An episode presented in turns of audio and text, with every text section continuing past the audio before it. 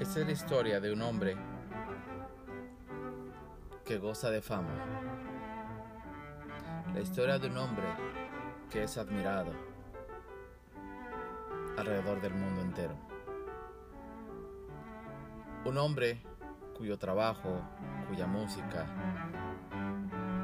es enseñada en todas las escuelas del mundo. Un hombre que llena salas de concierto escuchar alguna de sus obras. Un hombre que es llamado el padre de la música. Un hombre que es interpretado por las orquestas más famosas del mundo, los solistas más prestigiados de todos los instrumentos. Tocan su música alrededor del mundo. Hay festivales enteros dedicados a su música.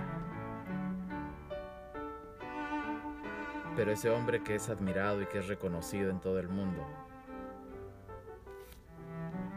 no vivió para disfrutar de todo ello.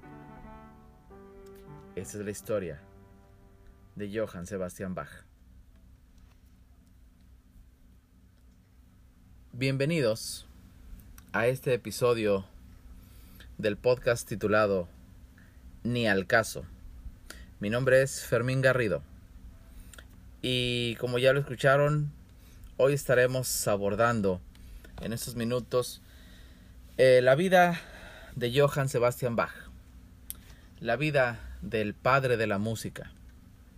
Y vamos a tratar a través de este episodio, a tratar de, de, de entender cómo es que Bach llega a ser considerado eh, como el padre de la música, cómo es que su música llega a los niveles que ha llegado, cómo es que su eh, prestigio, la admiración por este personaje llega a los niveles que tiene hoy, sin exagerar niveles mundiales. Johann Sebastian Bach es un hombre admirado, es un hombre reconocido, es un hombre muy querido, muy apreciado por muchos músicos y por gente que no es músico, por gente que eh, disfruta de la música simple y sencillamente. Y, Bach es reconocido y es admirado como uno de los grandes compositores de toda la historia de la música clásica. Hoy vamos a tratar de descubrir qué sucede a través de su historia, a través de su vida, inclusive a través de su salud y de los padecimientos que él, que él tuvo. Así que espero que este episodio pues sea de sagrado y puedan acompañarnos eh, hasta el final del mismo. ¿Qué sabemos de Bach? Bueno, sabemos de Bach muchas cosas. Eh, sabemos, por ejemplo, que él venía de una familia de músicos de generaciones anteriores.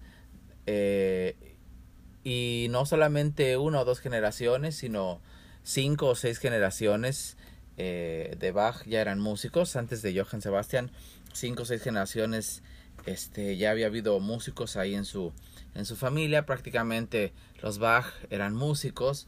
Prácticamente eh, el apellido Bach era sinónimo de música eh, o de ser músico. Entonces, eh, él venía de una familia, pues digamos, artística, musical, más específicamente en el área de la música.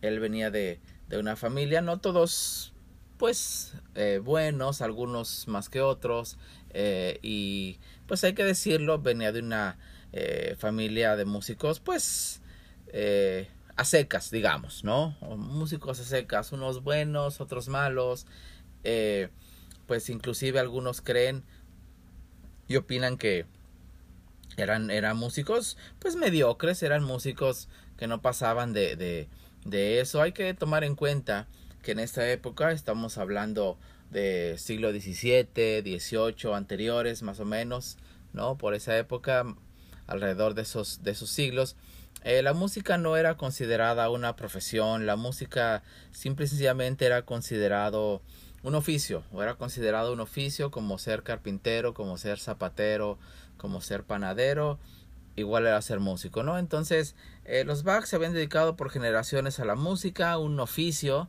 porque eso era la música en esa época, era un oficio que pues les había dado de comer, les daba eh, para vivir, eh, para mantenerse, así que pues simplemente era, era algo que hacían para vivir, era su trabajo, a eso se dedicaban y pues evidentemente Johann Sebastian Bach pues al pertenecer a esta familia ya se sabía prácticamente ¿verdad? Que, que él sería músico también. Hubo algunos que no lo fueron, hubo un par de abogados, hubo algunos juristas ahí dentro de la familia, pero eh, básicamente todos se dedicaban a eso, ¿no? Básicamente todos eran músicos y eh, si nacían en esa familia, pues prácticamente ya sabían que se iban a dedicar a la música. En el caso de nuestro personaje del día de hoy, pues posiblemente eso ya se sabía, pero lo que no sabíamos o lo que no se sabía es eh, la magnitud, digamos, a la que iba a llegar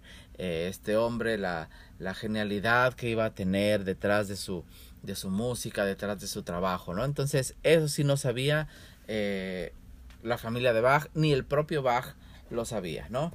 Eh, ¿Qué otra cosa sí sabemos? Bueno, pues que él tuvo una infancia pues normal, digamos, sin sobresaltos grandes, sin grandes preocupaciones, simplemente pues ser un niño como otros tantos que había en esa época en Alemania, como otros tantos que había ahí dentro de la familia que posiblemente recibió enseñanza musical pues tal vez temprana, no tan temprana, tal como otros tantos, el caso de Mozart, por ejemplo, pero eh, Bach sí recibió instrucción musical, digamos, de manera temprana. Sabemos que entre los 9 y 10 años queda huérfano de sus padres.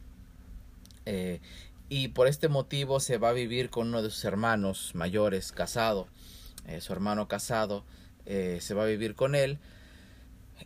donde pues evidentemente también era músico y donde su hermano le, le permite ahí tocar un poco el órgano, le posiblemente algunas lecciones, reciba algunas lecciones de música.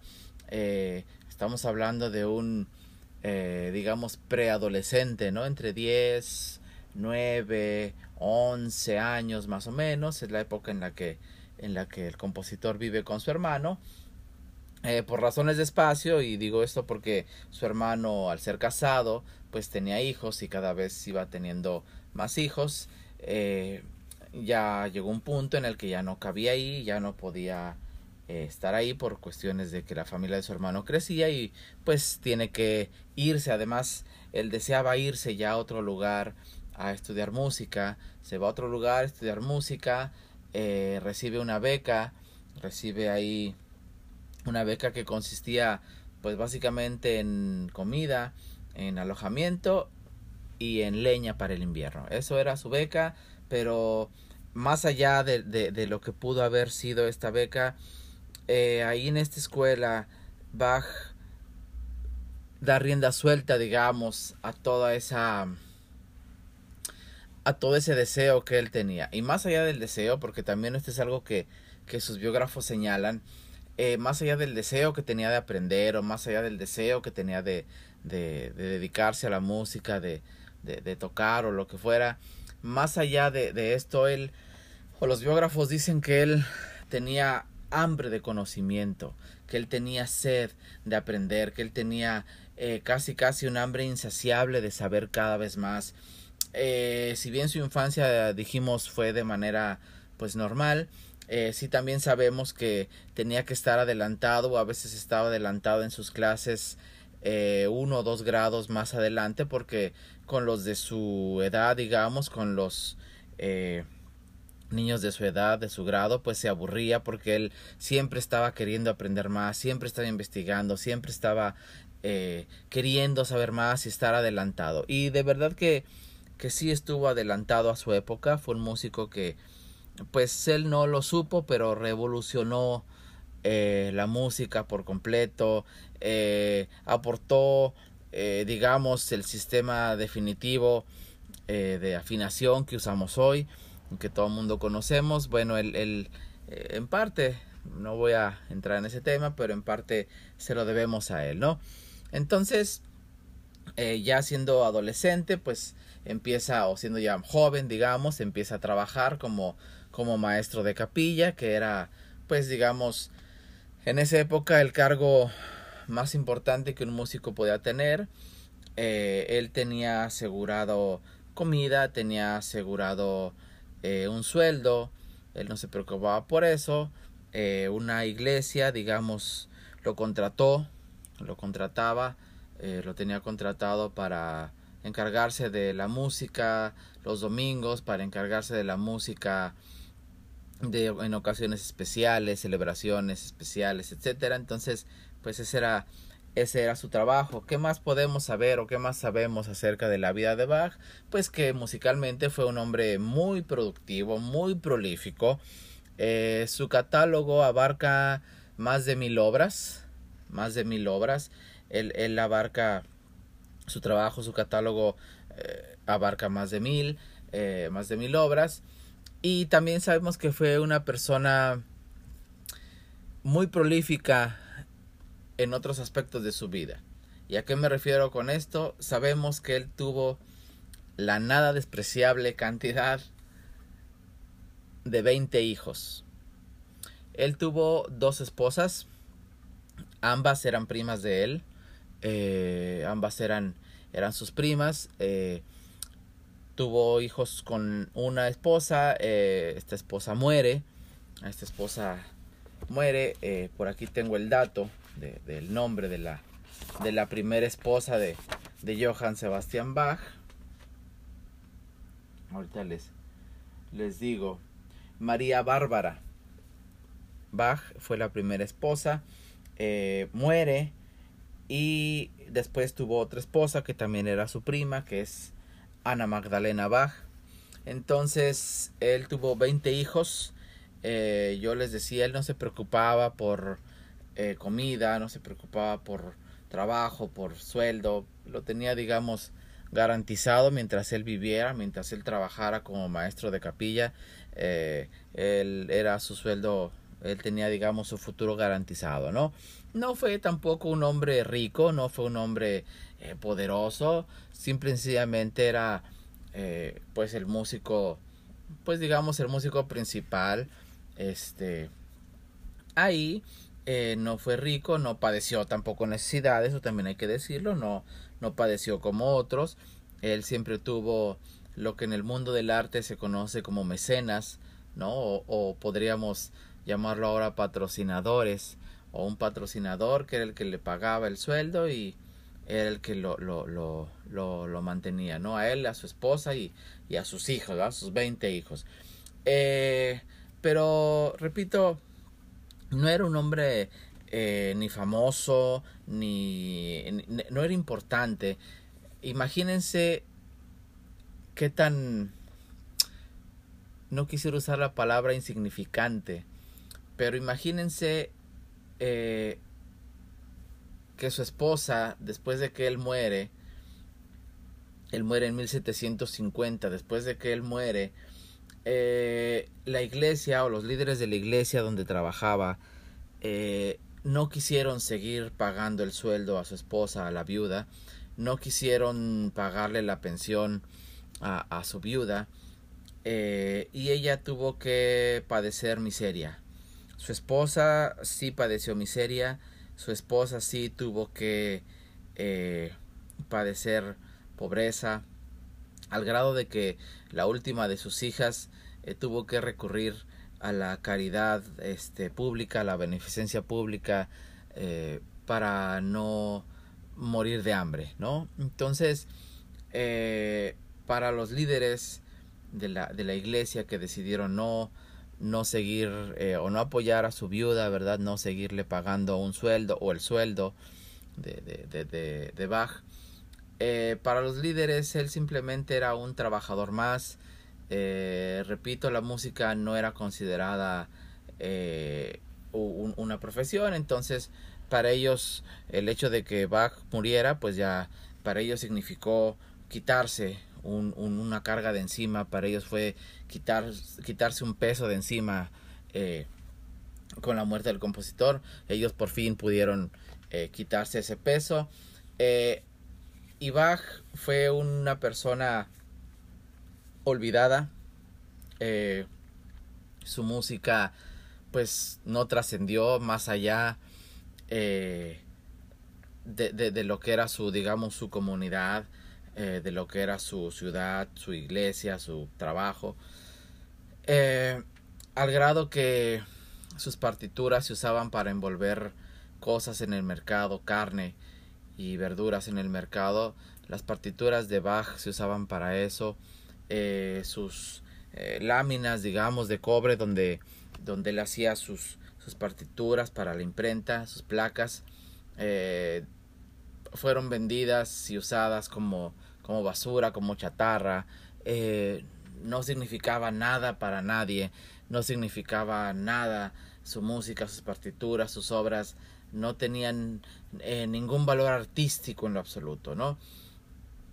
¿Cuándo fue entonces, o cómo es que Bach llega a ser el Bach que conocemos hoy, el Bach que admiramos hoy, el Bach que apreciamos hoy. Bueno, pues otro músico alemán, Felix Mendelssohn, eh, escuchen este dato, 150 años después de su muerte, de Bach, después de la muerte de Bach, Felix Mendelssohn se da cuenta que efectivamente en el mercado están eh, envolviendo cosas con, con, con, las partituras o con unas partituras, eh, le llama la atención, investiga y él, logra recopilar parte de la música de Bach y organiza un concierto con música de Bach. Y es a partir de entonces, 150 años después de que Bach muere, que es reconocido, que es admirado, que es apreciado, ¿no? Eh, entonces, básicamente, esa es la, la, un poco lo que sabemos de Bach, ¿no? Lo que sabemos de, de Johann Sebastian Bach. Pero sus biógrafos y los historiadores se han preguntado, entre otras cosas, si el genio, porque lo sabemos, eh, Bach es considerado un genio o uno de los grandes genios de la música. Entonces los científicos, los biógrafos, los historiadores, eh, se han preguntado si el genio de Bach es producto de un gen, eh, si el genio de Bach, si su genialidad es producto de, la genética, de la herencia, de algo que, que él pues heredó. Repito, son seis, cinco o seis generaciones de músicos y, él es el más destacado. Sus hijos también tienen ahí un, eh, un par de hijos, dos o tres músicos muy destacados. Eh, pero este, este hombre, Johann Sebastian Bach, eh, pues ahí, se, ahí está la pregunta, digamos, en el aire, ¿no? Está la pregunta ahí en el aire sobre si el genio se hereda, sobre si la genialidad o sobre si el genio nace o se hace, ¿no? ¿Cuál es la conclusión a la que han llegado en el caso de Bach, la conclusión es ah, contundente. La genialidad, por lo menos en el caso de Bach, y yo creo que en el caso de muchos otros también, la genialidad no se hereda. No hay bases científicas para decir que la genialidad se herede o se pueda heredar a los hijos o a los nietos o a través, que se pueda transmitir a través de alguna herencia y genética. No hay ninguna base científica, no hay ninguna base que, que lo compruebe, ¿no? Entonces, ¿a qué se debe la grandeza de Bach? Entonces, ¿a qué se debe la importancia de Bach? Pues muchos apuntan, o lo que muchos señalan es que se debe al trabajo, que se debe a la disciplina. Bach como decíamos, era un, era un hombre adelantado, era un hombre con, con, sed y con hambre de conocimiento, de saber cada vez más. Era un hombre que no le importaba, y escuchen esto, no le importaba caminar grandes distancias. Y cuando hablamos de grandes distancias, nos referimos a distancias entre 200 y 300 kilómetros. No le importaba caminar esas distancias para ir, para ir eh, a otra ciudad, a otro lugar y escuchar una orquesta o aprender de alguien o tomar una clase o copiar eh, las partituras o a estudiar, etcétera. Era un hombre eh, con un con una disciplina muy muy estricta en el sentido de, de siempre tener claro su objetivo, de siempre tener claro hacia dónde quería llegar, hacia dónde quería llevar su música, insisto, no le importaba caminar distancias grandes, no le importaba los, el clima, no le importaba si era sol, si había sol, si había lluvia, si hacía frío, si hacía calor. Él, si necesitaba caminar esa distancia, caminaba esa distancia o hacía lo que tuviera que hacer con tal de conseguir sus objetivos. ¿Qué otra cosa sabemos eh, con respecto a esto y por qué los historiadores llegan a esta conclusión de que lo que hizo Grande Abad fue su trabajo y fue su disciplina y fue su empeño y fue su dedicación? Eh, sabemos que mientras vivió con su hermano, y esta anécdota es muy conocida y muy famosa, mientras vivió con su hermano, eh, su hermano tenía un, un libro de partituras que no dejaba que nadie tocara, que nadie lo agarrara.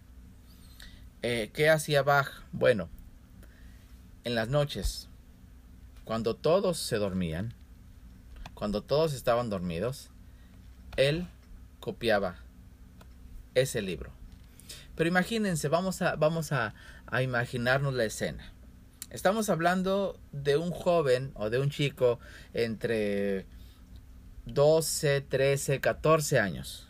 Adolescente, preadolescente. ¿no? Estamos hablando de un, de un muchachito de esa edad. Entonces, ese es eh, el punto número uno. Lo siguiente es que tenía que preparar todo. Tenía que primero esperar a que todos se durmieran. Dos, tenía que preparar papel pautado.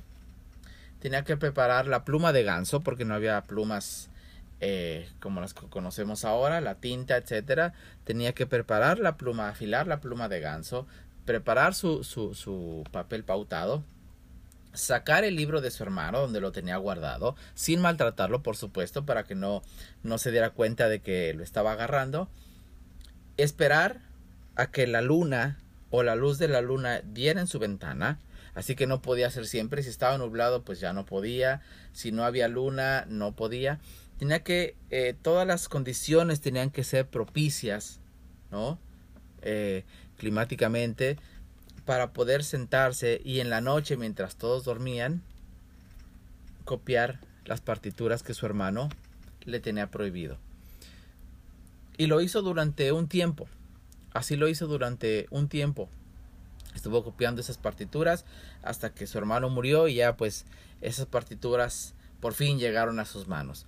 Pero mientras no, mientras le, mientras le estaba prohibido eh, copiar o agarrar si quiere esas partituras, él se dedicó a copiarlas en la noche. Entonces, esto habla de una persona que quiere saber, que quiere eh, trabajar duro, que quiere conocer más. Era un hombre eh, como decía ahorita, que tenía bien claro su propósito, para qué y para quién quería, qué quería hacer con su trabajo, hacia dónde quería dirigirlo. Eh, es también muy conocido que él firmaba sus partituras eh, siempre o casi siempre eh, con la leyenda para la gloria de Dios. Entonces era un hombre que lo hacía todo con excelencia, que lo hacía todo eh, con, con, calidad, que estaba dispuesto a sacrificar su sueño, que estaba dispuesto, y más adelante lo veremos, ¿verdad? Estuvo dispuesto a sacrificar sus ojos, porque pues imagínense copiar música en el siglo XVIII a la luz de la luna con velas, o si bien le iba con velas, si no, pues con la pura luz de la luna. Entonces no le importó sacrificar eh, disculpen, no le importó sacrificar su salud, no le importaba caminar en el frío, en la lluvia, no le importaba caminar distancias grandes con tal de aprender. Entonces, los biógrafos señalan hacia eso, hacia el éxito, vamos a llamarlo así, de, su, de su trabajo, señalan que el éxito fue ese, su disciplina, su tesón, eh, pues casi casi su, su terquedad, ¿no? En cuanto a la excelencia, en cuanto al resultado. Él disfrutaba de su, de, su, música, del resultado final, pero también disfrutaba de su, del trayecto, digamos, del proceso de composición. Eh, entonces señalan, señalan esto sus biógrafos. Eh, en cuanto a su salud, en cuanto a su salud, y pues eh, a cierto punto es obvio que, que, así haya sido, eh, él al final de su vida pues quedó ciego, tuvo un problema de cataratas, eh, al parecer también por ahí eso sí era, hereditario, heredó también eh, el oído absoluto, que es muy... pues es una condición que algunas personas tienen, eh, músicos y gente que no es músico también, también lo puede tener, que sí es una condición en donde pues el, el, el oído eh, literalmente oye todo y oye cualquier cosa. La persona que tiene esta condición simplemente con oír una nota eh, sabe qué nota es. No necesita ver una partitura, no necesita cantarla, no necesita ver un piano. Simple sencillamente oye la nota y, y, reconocen inmediatamente y saben qué nota es, ¿no? Bueno, es, es una condición que Bach tenía, que muchos músicos también han tenido. Eh, no todos tampoco, que es muy útil, eso sí, y que también es cuestión hereditaria, ¿no? Pero volviendo al caso de, de, su salud, de la ceguera, bueno, pues hereda las cataratas. Eh, en mi página, eh, más adelante daré los datos de mi página, ahí voy a poner eh, la foto, por lo menos la fotografía más conocida que hay de Bach, o el retrato más conocido, ¿no? Que hay acerca de Bach. Eh, y algunos dicen y señalan que en base a esto, pues se nota que era una persona robusta, que era una persona, digamos, llenita, que era una persona, pues, con un poco de sobrepeso, tal vez. Y incluso algunos, algunos creen, o algunos, eh, y esto son meras suposiciones, algunos creen que eh, era diabético. Algunos creen que ese sobrepeso que, que le provocó este, diabetes. Eh, no suena, digamos, tan descabellado el hecho de que la ceguera o, por la ceguera haya sido causada por la diabetes. No hay nada concreto tampoco, no hay nada comprobado, pero es una de las, de las teorías que hay respecto a su salud, ¿no? Entonces, lo que sí está totalmente comprobado es que eh, padeció ceguera al final de, de, su vida, ¿no? Empieza con problemas eh, graves de, de, los ojos, por consejo de sus amigos, eh, él consulta a un médico, a un oftalmólogo que, pues más allá de ser médico, más allá de que la medicina y la ciencia pues no está tan avanzada eh, como ahora, más allá de, de, de, esto, consulta a un médico que, que, más que médico era un charlatán, ¿no? Y, eso pues también hay que decirlo.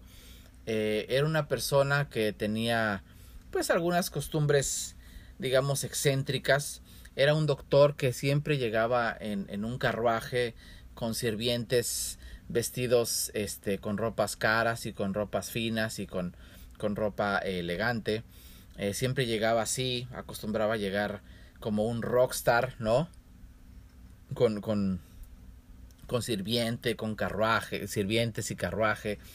Eh, era un, un, doctor que tenía cierta fama, cierta reputación, había operado a príncipes, había operado a condes, a duques, a duquesas, a obispos, a papas, a gente importante de la nobleza, del clero, etcétera, y eso le había dado cierta fama, cierta reputación, ¿no? Pero pues tenía eh, esa costumbre, digamos, de, de llegar eh, en, en, en, carruaje con, con sirvientes.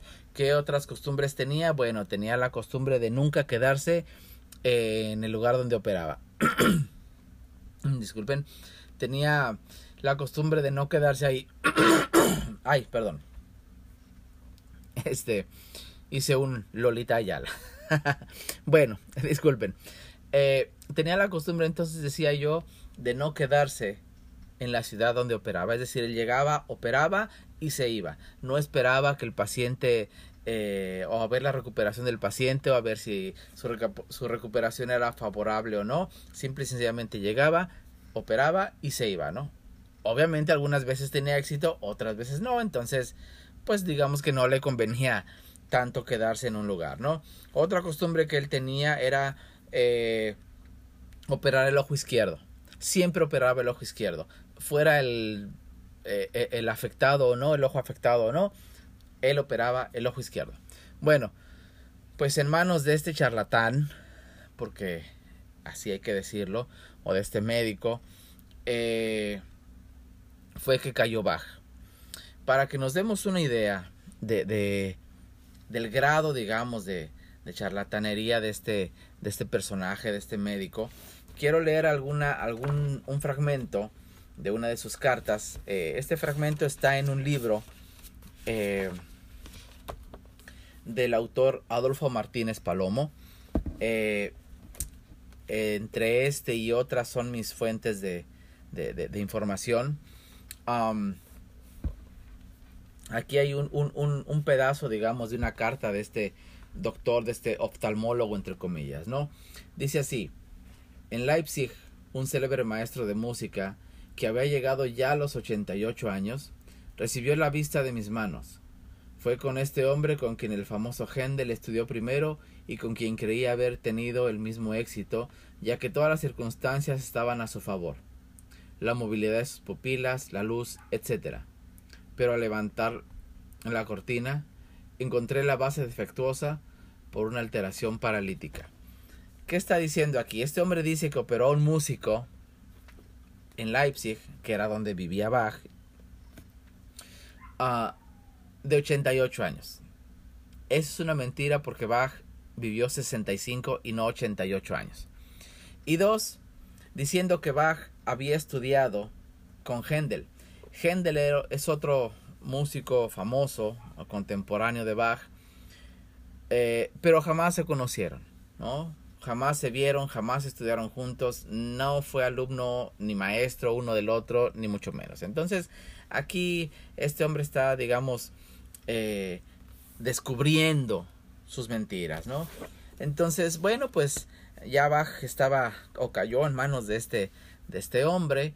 La operación, la operación se realizó en un restaurante llamado Tres Cisnes. ¿Por qué en un restaurante?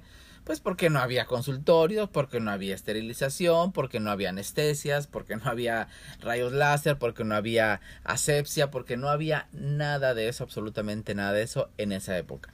Ya después sí, en esa época no. No había quirófanos, no había nada de ese tipo, ¿no? Entonces, eh, la operación consistió en, en, o estuvo, tuvo lugar en un restaurante, en la mesa de, de un restaurante. Bach, imagínense a Bach amarrado a una silla, ¿no? Para no, eh, pues digamos, a modo de anestesia, ¿no? Eh, y voy a leer también de este mismo autor eh, parte del tratamiento que, que, se cree tuvo Bach, ¿no? Dice, en tiempos de Bach el tratamiento médico habitual para las cataratas variaba desde dietas esotéricas hasta sangrías y la aplicación de sanguijuelas. El procedimiento quirúrgico era seguido de lavado de ojos con una mezcla de bálsamo del Perú y agua caliente. A continuación venían cataplasmas adicionadas con pupila de casia, fomentos alcanforados, vendajes, dieta ligera y medicamentos para evacuar sin esfuerzo. O sea, le daban medicina, estaba mal de los ojos, era, era una cuestión de cataratas en los ojos y los médicos eh, trataban o lo trataban como si fuera una cuestión intestinal, ¿no? Daban medicina y remedios para una cuestión intestinal, no de la vista, ¿no? Entonces, eh, ahí fue, digamos, entre comillas, operado Johann Sebastian Bach. Eh, la intervención inició colocando sobre los ojos manzanas hervidas calientes con el fin de ablandar la córnea. Ese era el tratamiento tienes cataratas, te ponen manzanas calientes en los ojos para ablandar la córnea. Eso era la, la, creencia, ¿no? El paciente fue atado a una silla, sin anestesia y por supuesto sin medida higiénica alguna. Olvídense de asepsias, olvídense de esterilización, no hubo nada de eso, por lo menos en el caso de Bach. Tres meses después, un poco más eh, de tres meses después de ser operado, Bach presentó parálisis cerebral de origen vascular y quedó inconsciente. al parecer sufrió una especie de embolia de este